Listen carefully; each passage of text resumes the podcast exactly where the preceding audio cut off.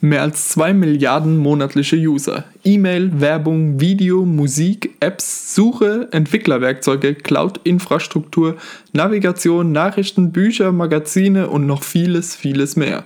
Das ist Google. Und was hinter all dem steckt, schauen wir uns in der letzten Folge zu dem Thema The Four, der Hidden DNA of Amazon, Apple, Facebook und Google von Scott Galloway an. Schweigfuchs, der Podcast, in dem Technik zur Sprache kommt. Wir fragen Google täglich über 3,5 Milliarden Fragen und bekommen auf jede dieser Fragen eine Antwort. Mal mehr, mal weniger gut, aber immer eine Antwort. Wir vertrauen Google mehr als jede anderen Technologiefirma und das ohne es wirklich zu merken. Hast du dich schon jemals gefragt, ob du Google diese Frage wirklich stellen solltest? Vermutlich nicht, aber du hast dir ganz aber du hast dich ganz bestimmt schon mal gefragt, ob du diese Frage deinen Eltern, Freunden oder Bekannten stellen darfst. Wir haben Angst davor, uns selbst bloßzustellen oder uns emotional angreifbar zu machen. Aber bei Google haben wir überhaupt keine Probleme. Die Fragen, die an Google gestellt werden, sind zum Teil hochgradig persönlich, reichen aber natürlich auch ins trivialste der trivialen Themen. Und genau das macht unser Verhalten im Umgang mit Google so interessant.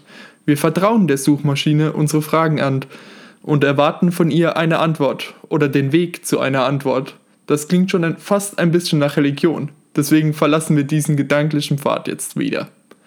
Google verdient sein Geld natürlich mit Werbung, genau wie Facebook auch. Der interessante Gegensatz ist, dass wir Google fast explizit sagen, was wir wollen. Wir suchen direkt nach Produkten, Themengebieten, zeigen durch unsere Suchanfragen, was uns interessiert und so kann Google ein immer detaillierteres Bild über uns aufbauen.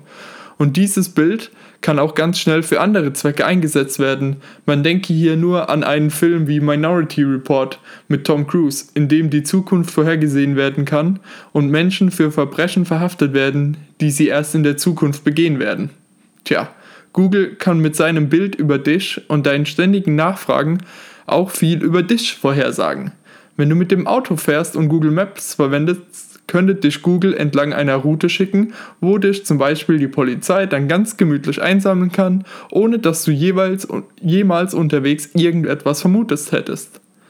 Okay, okay, raus aus diesen zu dunklen Zukunftsvisionen. Auch wenn sie mir unheimlich viel Spaß machen zu entwickeln. Wer sich für so etwas interessiert, der sollte sich mal die Serie Black Mirror anschauen. Kommen wir wieder zurück zu Google.